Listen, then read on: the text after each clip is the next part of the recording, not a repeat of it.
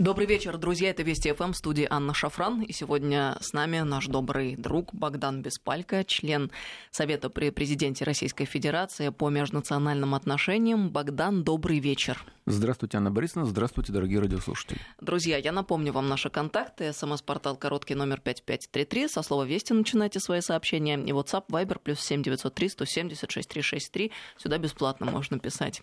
Говорить мы будем, конечно же, об Украине, потому что Богдан с нами в студии сегодня. Мы вот сейчас буквально за минуту до эфира перекинулись репликами о том, что Украина, конечно, еще будет давать поводы говорить о себе очень долго. Богдан предположил, что лет 10, скорее скорее всего, это будет продолжаться. Но вот и действительно, если мы открываем просто ленты с ключевым словом «Украина», сразу же э, выпадают несколько новостей. Зеленский захотел уволить всех украинских губернаторов.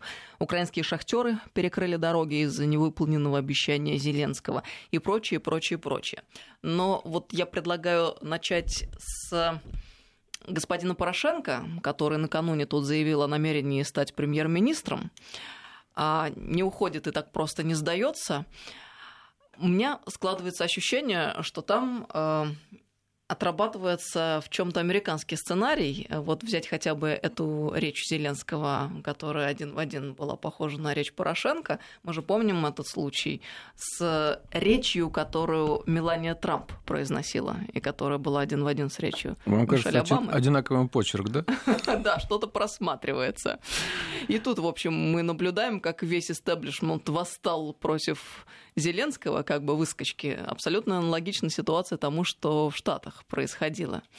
Вот каковы э, шансы Порошенко, учитывая, что на него несколько уголовных дел уже заведено, ну как-то ни шатка, ни валка. С одной стороны, когда вот только завели, казалось, ну все, сейчас им еще немного, еще чуть-чуть и накроют товарища. А он как-то э, не пугается, живет и действует на территории Украины. Видим, какие-то гарантии, что ли, у него есть. Вот, ну, э...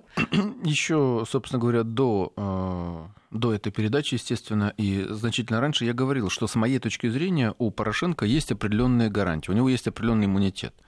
А те уголовные дела, которые против него заводятся, это определенная часть игры. Ну, то есть Зеленский должен показать, что он преследует того, кого население так ненавидит. Петра Порошенко. Заводится одно дело, второе, третье, пятое, по-моему, даже шестое пытались завести. И все этому аплодируют стоя, но эти дела в конце концов ни к чему не приведут. То есть вряд ли Порошенко будет обвинен, и уж тем более а, какой-то будет отбывать срок наказания. Скорее всего, он будет депутатом, возможно, действительно даже премьер-министром, но, по крайней мере, я так понимаю, он а, действует по логике требует большего, чтобы получить э, желаемое. И, соответственно, обладая неприкосновенностью, может быть, и а, еще в следующем созыве, он будет, соответственно, недоступен для всех уголовных дел. Я очень сомневаюсь в том, что украинские депутаты даже если Зеленский э, проведет половину э, в качестве половины парламента своих депутат, э, своих кандидатов от партии «Слуга народа», вряд ли они все-таки согласятся на отмену неприкосновенности. Неприкосновенность, в принципе, аналогична для депутата, чтобы на него не могли оказывать давление. Но неприкосновенность это вообще, в принципе, институт, который работает, наверное, во всех парламентах мира, и он не случайно и не из воздуха взялся. Да, мы понимаем, что вообще-то это необходимое условие осуществления своей деятельности депутата, потому что, а, да, к сожалению, часто есть угроза. Поэтому я думаю, что Порошенко останется в данном случае безнаказанным. Может кто-то пострадать из его окружения, но тоже может быть вполне себе отделаться каким-нибудь легким испугом. Там, не знаю, Луценко, например, или кто-нибудь из э, бизнес-партнеров там, и так далее.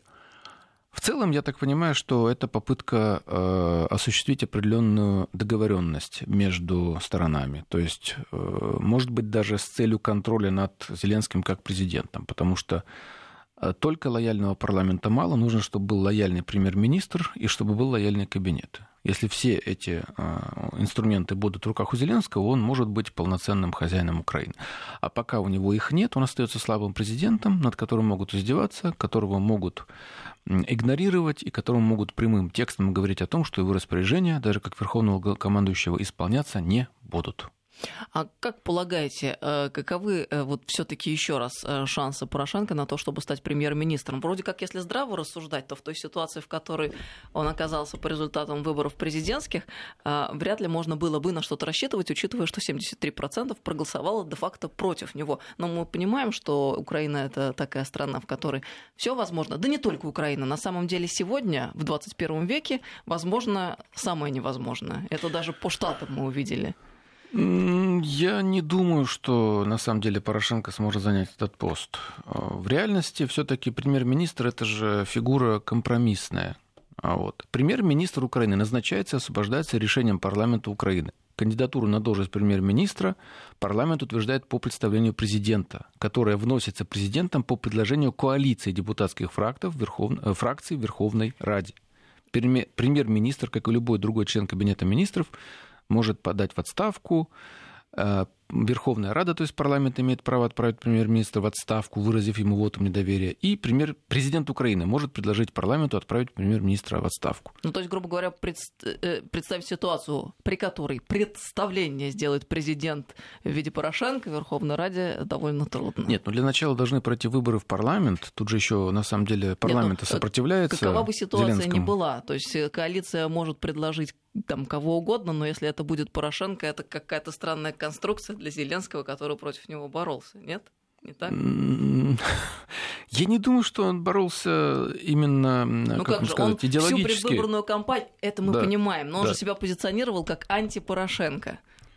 Но он даже пози- позиционировал себя как э, приговор Порошенко на, во время дебатов. Но э, дело в том, что в целом Идеологически они друг от друга мало чем отличаются, пока, по крайней мере, из заявлений, действий мы ничего не видим сильно отличающегося. Собственно, не случайно, Зеленского. что спичрайтеры как бы перепутали речи когда так вполне Зеленский органично избрался смотрелся. и приехал уже в качестве президента в Европу, стал без бумажек произносить все то же самое, что и Порошенко. Ну, разве что обцеловали там его так, что, в общем-то, к Порошенко так все-таки не относились, более серьезно относились к Порошенко. Вопрос, правда, когда люди, народ украинский осознают, что ничем не отличается. Да я Помимо думаю, я думаю, доста- до- достаточно скоро.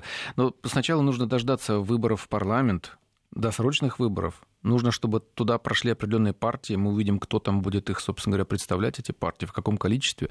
Нужно, чтобы э, создали коалицию, на это тоже есть определенное время. А потом уже эта коалиция будет выносить э, на обсуждение э, предложения по премьер-министру и по кабинетам там, и так далее. А как полагаете, вот 21 июля, дата такая весьма оригинальная для парламентских выборов, ну потому что время, ну с точки зрения э, там, политтехнологий, не э, совсем э, удачное но в каком смысле люди ну, для осуществления конечно. прям такой настоящей демократии, потому что люди в отпусках, лето, они разъехались, это совершенно другая история, нежели выборы а, осенью или весной, тем более. Да, да, я согласен. Но у Зеленского нет выбора. Зеленскому нужно монетизировать, ему нужно свой успех, который он сейчас получил, соответственно, реализовать еще и в парламентской сфере. Ему нужно получить большинство вот в парламенте вопрос, для своей ли, партии. Потому что сейчас некоторые Если... говорят, уже он начал терять нас убеждали, что он сохранит свои позиции и приобретет до выборов парламентских, не успеет весь капитал этот растратить. Но... Я думаю, что он это тоже прекрасно понимает, и чтобы не растратить его окончательно к осени или к зиме, вот на фоне всех негативных событий, на фоне того, что его откровенно не уважают, его же собственные парламентарии, политики, а, военнослужащие и так далее, а, он и хочет монетизировать превратить успех на выборах президента в успех на выборах в парламент 21 июля. Это самая ближайшая дата, которую просто возможно, соответственно, ввести в качестве дня выборов. А вот вы видели тот ролик, который он записал, э, дякую Верховной Раде там, за то, что они всячески препятствуют каким-либо предложениям, осуществлению какой-либо деятельности со стороны президента. Если, друзья, кто-то вдруг не видел или не слышал, а Зеленский записал э, ролик абсолютно а-ля Голобородько из «Слуги народа», э, в котором фактически обвинил в парламент том, что это старая элита, она не хочет ничего менять, она мне препятствует всесторонне и так далее и тому подобное. И, кстати говоря, талантливо, красиво, убедительно сделал. То есть, если я вот такой простой обыватель смотрю, выходит президент и говорит, слушайте, вот я пришел, они сволочи, ничего мне сделать не дают. Ну, как бы работают вообще. Человек мог бы пойти и проголосовать за Зеленского за слугу народа. Э, мог бы, конечно. Я думаю, что на этом и строится как раз компания Зеленского. Он все время играл Голобородько, он и сейчас его играет. И все эти вот демонстративные вот эти вот э, элементы поведения, они чисто голобородьковские. Там от открытия дверей на Банковую, там зарядка в Маринском парке, пешком прийти на инаугурацию, всех там по, по потрогать за ручку и так далее. Это все чисто жесты Голобородько. Даже э, бренд его партии, это бренд, по сути, из фильма. Голобородько едет на велосипеде с булавой. Вот. Это же чисто, в общем-то, Э, апелляция к фильму, к тому образу, который вот в этом сериале заложен. И все-таки не перестаю восхищаться, насколько круто отработали эту технологию, насколько она оказалась эффективной. Я про съемки фильма, про э, сериал, прошу прощения, «Слуга народа». Все это мы понимаем, часть одной большой компании, которая была запущена еще несколько лет тому назад.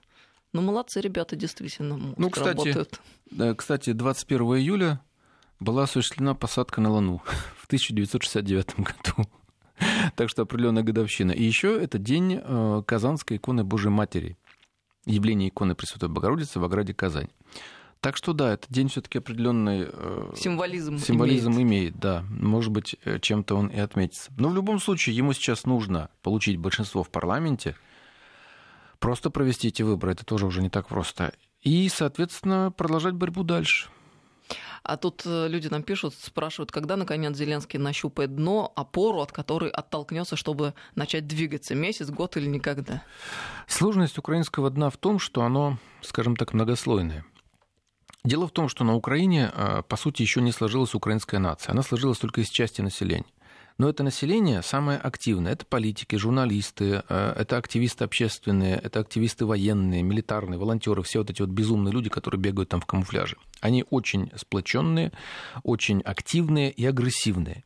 По сути, это такое политическое ядро, но оно находится в меньшинстве оно сопротивляется сейчас Зеленскому. А Зеленский опирается на очень большую, но не оформленную аморфную, аморфную массу населения, которая вот размазана по всему Юго-Востоку и которая не объединена ни в политические партии, ни в политические или общественные организации не, не обладает какой-либо четкой идеологией, которая, в принципе, подвергалась дискриминации на протяжении всего периода украинской независимости 1991 года, и которая привыкла только протестовать, сопротивляться тому, что ей навязывают. Вот он опирается на вторую часть, она большая, она больше, чем вот это маленькое активное агрессивное ядро. Но ввиду того, что она аморфная, пассивная, ввиду того, что там нет четкой идеологии, нет четкой структуры организации, она не может никак сопротивляться, и на нее очень сложно опереться. Но если у вас будет очень-очень много воды, вот, а, можно, конечно, как-то ей воспользоваться, но любую воду можно рассечь, нам, не знаю, ножом, мечом, чем-то твердым и так далее. А Зеленский же тут заявил о необходимости исполнять Минские соглашения. На днях прошло заседание контактной группы, где договорились прекратить огонь и снять экономическую блокаду но Порошенко заявил, что это капитуляция. Луценко возбудил три аж уголовных дела о подготовке к финансированию терроризма, о подготовке к препятствованию деятельности вооруженных сил Украины и по факту государственной измены. Вот э, соблюдение Минска, прекращение войны э, это для Порошенко и людей, которые с ним, капитуляция и госизмена – но сейчас мы наконец-то видим истинное лицо и понимаем, что и чем Минск являлся для них все эти годы. Но вот не является ли это каким-то уже окончательным тупиком а с точки зрения а, лица, которое Украина держит перед Евросоюзом, как полагаете? Ну, Евросоюзу, я думаю, совершенно безразлично то, что происходит э, на Украине и с Минскими соглашениями. Для Евросоюза имеет э, смысл, скажем, э, обсуждать убытки, которые он терпит из-за санкций, которые введены против России по требованию США. Для него имеет смысл обсуждать Северный поток-2. Для него имеет смысл обсуждать какое-нибудь экономическое сотрудничество с Россией и вместе с тем угрозу со стороны США, допустим, там, требования закупать сжиженный природный газ. Ну вот как недавно пошутил Сечин, что молекулы свободы, а, которые Америка поставляет в Европу, идентичны тем, которые добываются в России. Только российские молекулы свободы на 30% дешевле. Вот, вот это европеец поймет. Европеец сразу поймет, что да, слушайте, надо все-таки мы хотим и туда, и сюда. А то, что там кого-то убивают. Ну, где-то в Руанде вообще геноцид прошел в начале 90-х. Вот рядом-то в Югославии там война шла, бушевала в 90-е годы, да и сейчас там тоже обостряется ситуация. Там Сербию обкусывают еще больше и больше и больше. Никого это не волнует. Если там сейчас вырежут остаток этих сербов, албанцы, вместе с сотрудниками ООН, это тоже никого особенно волновать не будут. Ну, может быть, заявят протесты. Все. Вот, знаете, мне кажется, что здесь какая-то вот аналогия, я не знаю, связь случайная, не случайная. Что взять Косово и проблему сербов Косово, да, что взять э, ЛДНР, Донбасс. Вот это же история, когда вычищается территория для заселения другим, э, другими людьми. Здесь не совсем верно в том плане, что после окончания Великой Отечественной войны э, албанцы начали очень активно заселять край Косово, в том числе и э, благодаря Иосипу Брустита, который мечтал создать Балканскую конфедерацию, некую такую, что-то вроде мини-СССР, только в балканском варианте.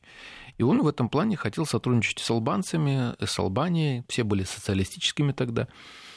Но потом они разошлись, э, но режим вот этот вот, он остался для албанцев более-менее льготным. Кроме того, Йосип Брос он сделал еще одну очень нехорошую вещь. Он фактически легитимизировал э, религиозную идентичность в качестве национальности. В Боснии появилась национальность мусульманин. Раньше ее не было. Ты был серб, ты был хорват, ты был там турок или цыган. А твоя национальность могла сочетаться с любой религиозной принадлежностью. А теперь те сербы-потурченцы, которые исповедовали ислам, будучи сербами, сербоязычными и так далее, они вдруг приобрели статус национального сообщества. Они стали мусульманами по национальности. Это тоже мина, которую заложил Иосиф Брос Тита туда, вот в свое собственное государство в Югославию, которое потом взорвалось в 90-е годы. Но возвращаясь к Украине, здесь э, что можно сказать? Э, вот э, Донбасс просто это та территория, где как раз какая-то структура, какая-то воля, какая-то идеология появились. Особенно на фоне крымского вот этого ренессанса. И, соответственно, там сразу же возникла война, там возникла точка напряженности между Киевом унитарным, который стремился все подавить, все украинизировать, и вот этой точкой возрождения – где начались э, вот эти вот росточки сопротивления активного, не пассивного, а активного. Ну, именно поэтому мы понимаем сверхзадачу уничтожить, в общем, а, все население с русским самосознанием. Я думаю, так правильно было. Там откровенно замечать. декларируют, что это население, в принципе, не является населением равным э, по отношению к тем, кто живет в центральной там, или в других регионах Украины. Это же там министр культуры говорил, что они генетически там, генетический мусор какой-то там и так далее. Ну, просто понимаем, что до сих пор существуют люди, которые не осознают э, угрозы э, действительной и реальной э, людям русским, русскоязычным, людям с русским самосознанием на территории Украины. А ведь все формулируется предельно просто. Русские — это те люди, и с русским самосознанием люди, которые не дают окончательно оформиться Украине как такое прозападное и во многом нацистское бандеровское государство и является тем тормозом, который вот препятствует осуществлению этой идеи. А на самом деле бандеровская Украина абсолютно прозападная. Это та мечта, и тот план, который был э, задуман в отношении Украины давно, мы понимаем, нашим основным геополитическим ну, оппонентом. Ну, изначально, может быть, он и не был задуман. Там, по, скажем, воспоминаниям некоторых американских политиков, они мечтали в своих самых лучших снах о том, что от СССР отделится а, Прибалтика, страны Балтии. Вот. Они никогда не мечтали о том, чтобы отделилась Украина, Белоруссия, там, чтобы ну, СССР так а, затрещал. Это, собственно говоря, говорит о том, как раз, что в значительной степени им таки помогли бывшие коммунистические функционеры из Москвы и вот из этих самых ну, национальных это, окраин. Господин Бжезинский говорил об Украине, что задача оторвать это от России. уже потом. Это уже великая шахматная доска, которую он написал в 90-е. Но Бжезинский, он поляк, а сами американцы, англосаксы, они все таки никогда об этом не думали. Они на этом не рассчитывали. Ну, поляк правильно подсказал англосаксам и американцам, что делать. В общем-то, он нащупал верную... У поляков, понимаете, это вот как-то э, Черчилль э, вообще, он как-то вызверился на поляков, когда они стали требовать от него, чтобы он создал им опять Речь Посполитую. Он говорит, вы требуете от меня, чтобы я начал войну с Советским Союзом, вы безумцы. Вот, потому что погибнут миллионы людей ради вас, э, в общем, ничтожество там, и так далее. Он очень сильно рассердился на этих польских политиков. То есть не всегда их воспринимают всерьез поляков, даже Бжезинского. Хотя, конечно, очень много из его доктрины впоследствии и сейчас используется и будет использоваться дальше. Ну, какая серьезная точка нестабильности, которая будет болеть и кровоточить еще на протяжении как минимум лет десяти, как мы с вами говорили в начале нашей программы. Да, но а основная мысль Бжезинского была та, что без Украины Россия не может быть вот такой континентальной империей. Да. Не контролируя Украину, она не может, соответственно, быть империей в полную силу. Вот. А вторая мысль, которую он очень высказал умно, это было то, что новый мировой порядок должен строиться за счет России, против России и на обломках России. И вот мы это видим не только на Украине, но и на территории Белоруссии, на территории Казахстана. Мы видим элементы этого строительства, в принципе, по всему постсоветскому пространству. Даже у тех, э, на территории тех стран, в их общественной, политической жизни, которые мы считаем союзниками, которые входят с нами в одни и те же интеграционные союзы. ЕАЭС, например, союзное государство, ДКБ и так далее. Ну вот в Киргизии, например, в Казахстане существует праздник национальный, там, траурный, посвященный 16 марта. 16 марта – это день резни русских колонистов в Туркестане там, в общем-то, не было даже открытых вот честных военных столкновений. Знаете, военная победа, она честная. Я иду, готов умереть, ты идешь на меня с оружием, готов умереть. А там ее не было. Там просто избивали женщин, детей, стариков. Там не было войск. Когда войска прибыли, то значительная часть вот этих э, погромщиков, она сбежала в Китай, где умерла там от голода, либо в пути, либо уже на территории самого Китая. Вот сейчас этот праздник ввели в Киргизии и в Казахстане в качестве одного из элементов национальной памяти. Как мы можем к этому относиться? Ведь те, кто будет вырастать на этих учебниках, они будут такими же бандеровцами, только с другим немножечко оттенком. Совершенно верно. Азия. И вся эта тема с переходом на латиницу, которая осуществляется в бывших совет... советских республиках, все это предпосылки э, к тому, чтобы Не во всех, осуществились но... амбиции э, Турции на предмет э, ну, в Беларуси империи. сейчас тоже есть определенные элементы перехода на латиницу, хотя это не имеет отношения к Турции, скорее уж к Польше или к, там, к Британии. Но э, в каждом из регионов э, есть какие-то свои конечные цели, но мы понимаем, что тема с алфавитом – это очень серьезный элемент работы с да, самосознанием безусловно. и менталитетом. Как это, од... в общем, как... фундамент культуры. Как один из основных элементов культуры, а конечно. Мы продолжим через несколько минут. С нами Богдан Беспалько сегодня, член Совета при президенте Российской Федерации по межнациональным вопросам. 5533 Вести это смс-портал, WhatsApp, Viber, плюс 7903 176 363. Добрый вечер, друзья. Мы продолжаем нашу беседу. 553320 – это наш смс, портал WhatsApp, Viber, плюс 7903 176 363. Сюда бесплатно можно писать. Я напомню, с нами сегодня Богдан Беспалько, член Совета при президенте Российской Федерации по межнациональным отношениям. А вы нам пишете, друзья, мы читаем ваши сообщения, не беспокойтесь. Вот, в частности, Богдан, э, такой вопрос вам адресован. А, просят ликбез по Балканам провести краткий. О, ну, краткий, не менее интересная актуальная очень... тема, но говорят об этом очень мало, справедливо замечено. Я совершенно вот поддерживаю сообщение, которое слушатель прислал. Поскольку мы краем затронули, давайте немного разовьем. Ну, я могу немножко только об этом рассказать. Посоветовал бы, конечно, пригласить сюда на программу «Стратегия» кого-то из хороших специалистов. Например, Елену Юрьевну Гуськову или Екатерину Геннадьевну Энтину. А, в принципе, есть еще ряд людей, которые, допустим, являясь общественными активистами, очень хорошо знают историю а, этого края, а, вот непростого, и очень хорошо умеют рассказывать, как спикеры. Но если в целом э, Балканы – это регион, который был заселен в свое время славянами. В свое время славяне, заполонив его, по большому счету, почти полностью, скажем так, вот оставили в качестве автохтонов там только албанцев. Албанцы – это автохтоны – Балкан, то есть э, то население, которое там жило изначально. А со временем славяне стали попадать под э, действие тех цивилизаций, которые были более сильными и которые были э, очень развитыми. Это византийская цивилизация и западно-римская. Но вот постепенно между ними славян и поделили потихонечку. Часть славян выбрала византийскую ориентацию, это кириллица, это православная вера. Часть выбрала ориентацию западно европейскую. Это латиница, это католичество. Вот к католическим, к западным славянам, точнее, к славянам южным, которые выбрали западный путь развития, сейчас относят славянцев, например, хорватов. А к тем, кто выбрал э, из южных славян православную ориентацию, относят болгар, относят сербов, а, относят, безусловно, еще македонцев. Но македонцы – это нация во многом искусственная. По большому счету, Македония – это все-таки территория Греции – это э, название увязывается с греческой историей, и э, это некая смесь, где живут албанцы, болгары и сербы, нынешняя Македония.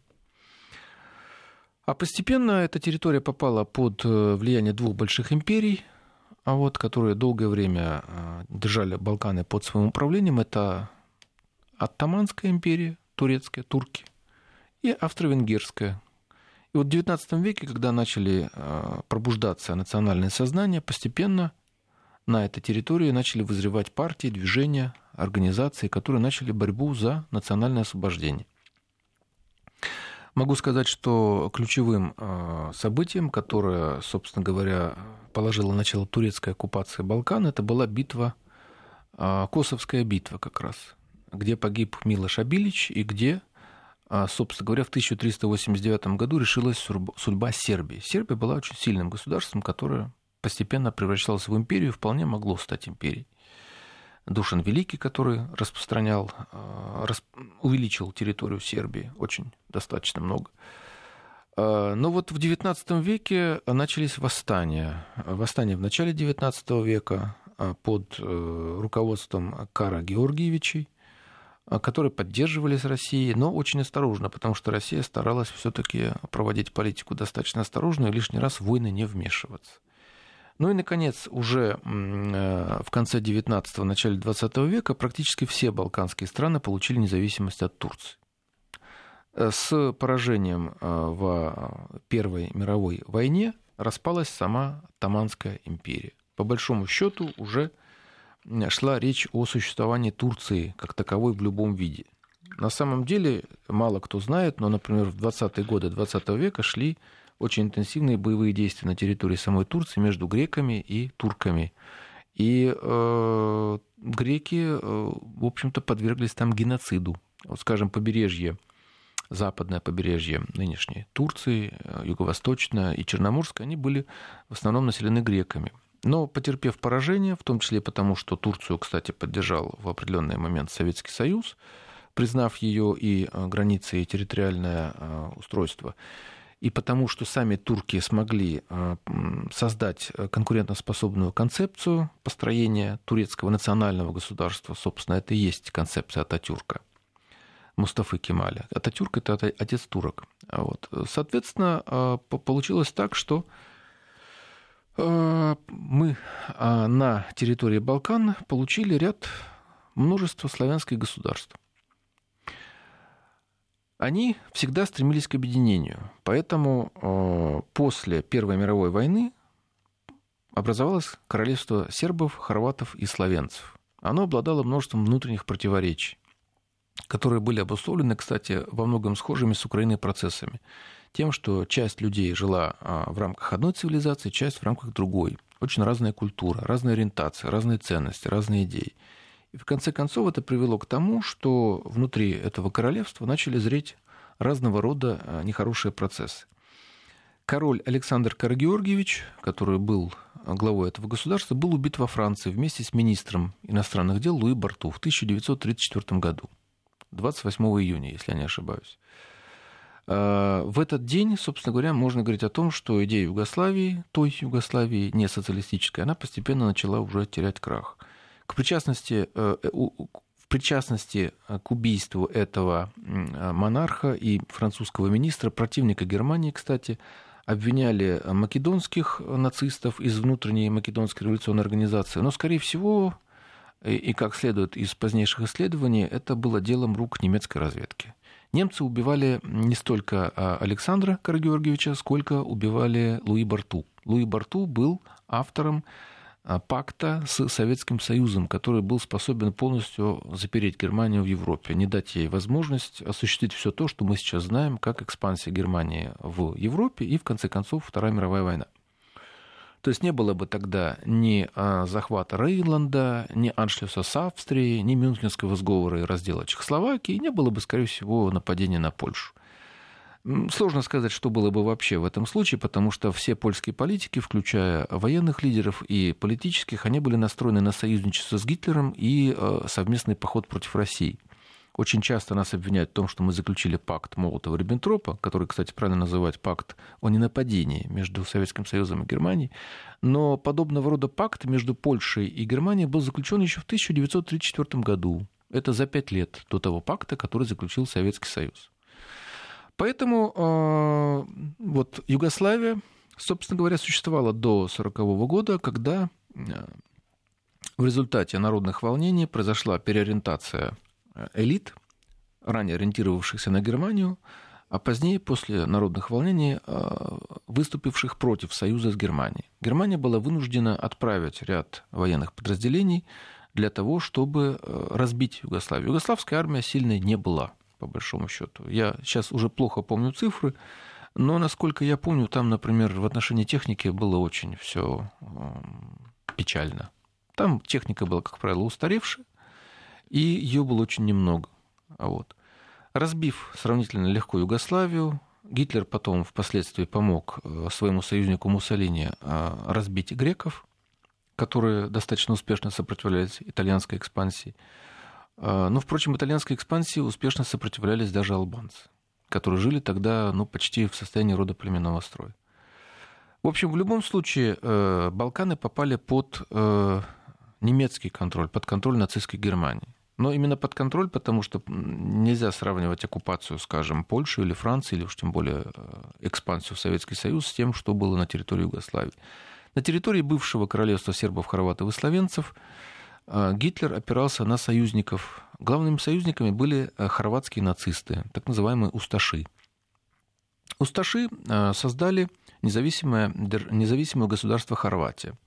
Это государство устроило страшнейший геноцид. По большому счету, этот геноцид у нас очень плохо как-то известен нашим слушателям, зрителям, вообще всем.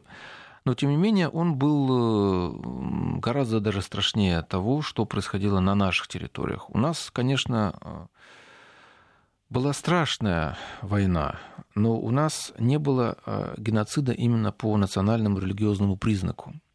У нас было очень много чего. Я, кстати, вот вспоминаю сейчас э, строки Курца Малапарта, это итальянский писатель. Итальянцы, в принципе, они неплохо относились что к русским, к нам, что к э, сербам. Сербы часто находили у них защиту. А, но в целом а, он описывал два события, которые вот я часто вспоминаю в своих книгах. Первое – это когда он встречался с Анте Павеличем, это глава независимого государства Хорватия, и тот показал ему какие-то корзины в углу. Он заглянул, видит там какая-то скользкая масса, что-то такое непонятное. И он спрашивает, что это? Это устрицы, что ли? Глаза. А он говорит, это подарок моих верных устрашей, это 20 килограммов человеческих глаз, да. Ну и там много чего. Самые печально известные концлагерь – это Ясиновец, где убивали сербов. И самое печальное, что во всем этом активно участвовала э, Римо-католическая церковь, Ватикан. И один из деятелей, э, Алаизий Степинац, кардинал, который участвовал в этом геноциде, он признан сейчас святым, он канонизирован. Боже Ватиканом. мой, это факт, который не был мне известен. Ну, сейчас а каким образом Римо-католическая церковь в этом участвовала? То есть они как- как-то... Ну, то есть... Сам кардинал это одобрял. Была доктрина, согласно которой треть сербов нужно уничтожить, треть окатоличить, а треть изгнать. И вот тогда мы избавимся от этого скота сербского. Вот будет все хорошо, будет все Хорватии. Вот эта земля будет хорватской. Это та правильная честная римская церковь, э, на которую нам часто указывают наши ну, местные либералы. Здесь нельзя однозначно говорить о том, что виновата римская церковь. В принципе, римокатолические священники и в Германии в том числе, и протестантские пасторы, они часто смело выступали против Гитлера. Но этот кардинал, он действовал под сенью Но вот этот кардинал, церковь. безусловно, участвовал в геноциде. Мне кажется, что его канонизация – это большая ошибка. А вот в данной ситуации это скорее просто давление хорватского государства. Это его устремление.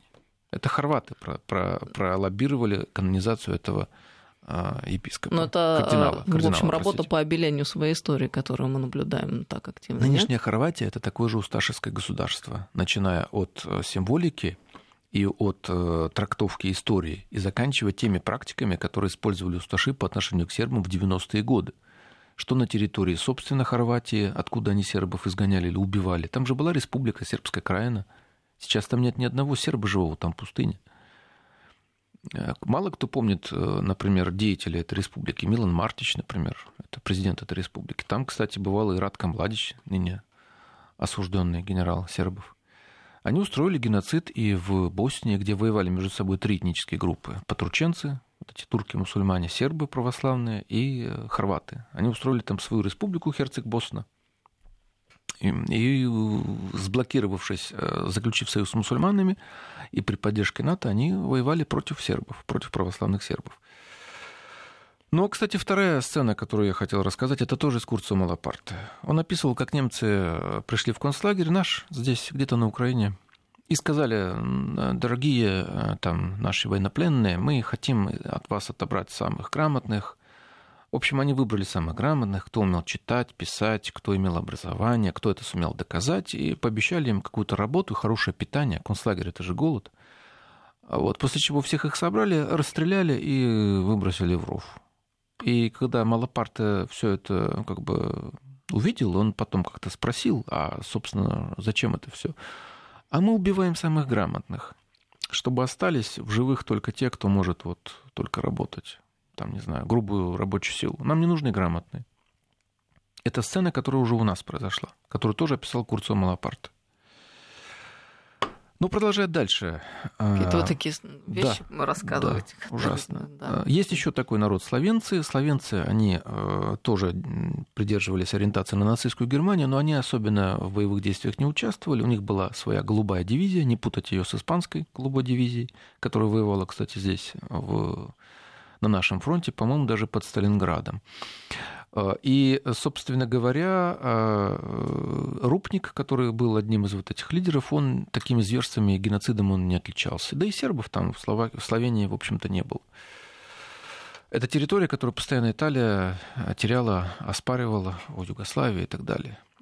В любом случае, после того, как Великая Отечественная Вторая мировая война закончились, ряд вот этих нацистских преступников, кстати, оставшихся в живых, благополучно переехали в Соединенные Штаты Америки. Например, Артукович он тоже участвовал в геноциде сербов и спокойно там, по-моему, скончался. Вот. А, ну, так же, как, например, и глава службы безопасности Организации украинских националистов Николай Лебедь.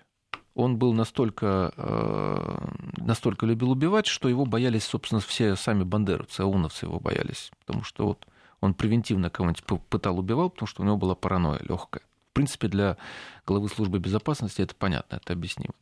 И он потом участвовал уже в операциях ЦРУ против СССР. Сначала жил в Канаде, потом в США. Операция «Аэродинамик», например. Но возвращаясь к Балканам, после того, как э, там э, победил, э, победило партизанское движение Иосипа Брус Тита, которое, как ни странно, поддерживали англичане и Советский Союз, естественно, потому что он себя декларировал как идеологически союзного, а, там провели репрессии против э, монархистов Драгослава Михайловича, который сражался за старое правительство э, и был партизаном тоже, но партизаном еще тем монархическим, сражался за королевство, за сербское королевство. Его расстреляли вместе с его сыном э, в качестве политической мести, потому что причин для реального расстрела не было. Он был человеком, который тоже сражался с немцами, тоже воевал с оккупантами. Власть получил в Югославии Иосип Брос Тита, который бессменно правил там до 80-х годов. Это был человек, э, чем-то похожий на Сталина, Хрущева и Брежнева вместе взятых. Он строил себе резиденции, любил роскошь, охотиться. И, э, войдя уже впоследствии в конфликт с руководством Советского Союза, он стал опираться тоже на Соединенные Штаты Америки и стал одним из лидеров движения неприсоединения. Благодаря этому Югославия получила очень большие инвестиции, миллиарды долларов. Югославия получила возможность строить социализм с так называемым человеческим лицом, когда там можно было спокойно открыть какое-нибудь частное предприятие, э, ну, просто заниматься бизнесом. Э, но, безусловно, нельзя было критиковать власть свою. Чужую можно, советскую можно, чешскую, болгарскую. Можно было критиковать все социалистические режимы, кроме своего собственного. А по отношению к России тоже нельзя было испытывать особо теплых чувств, потому что это чревато было, а, скажем так, предательством по отношению к нему, к Тита, к его власти, к тому государственному устройству, которое он строил. И таких ссылали на так называемый Голый остров. Но постепенно как бы, отношения между Югославией и СССР все-таки сгладились. Хотя должен сказать, что именно спецслужбы Иосипа Брос Тита приложили очень немало стараний для беспорядков в Венгрии в 1956 году. Они очень активно в этом участвовали наравне а, с западными спецслужбами. Но здесь можно много чего рассказывать. Это очень... Когда Югославия начала рушиться после смерти Тита, все вот эти нацистские движения, хорватское, а, мусульманские радикалы, скажем, тот же Алиязид Бегович, он же был осужден еще в советское время, как и первый президент Туджман, за то, что он опубликовал так называемую исламскую декларацию. В общем, в любом случае, а, Югославия, которая была большой, мощной страной, с шестой армией в Европе, после распада Советского Союза стала никому не нужна. Большая, мощная, экономически. Э, удачная страна. Одно из, один из лидеров движения, которое могло составить альтернативу уже вместо Советского Союза новому, новому полюсу Соединенным Штатам Америки. Поэтому ее отдали на съедение, ее развалили. И сейчас э, главный вот э, стержень – это сербы, Сербия – их продолжают давить, их продолжают обкусывать, и от Сербии, боюсь, скоро останется вот небольшая область вокруг Белграда.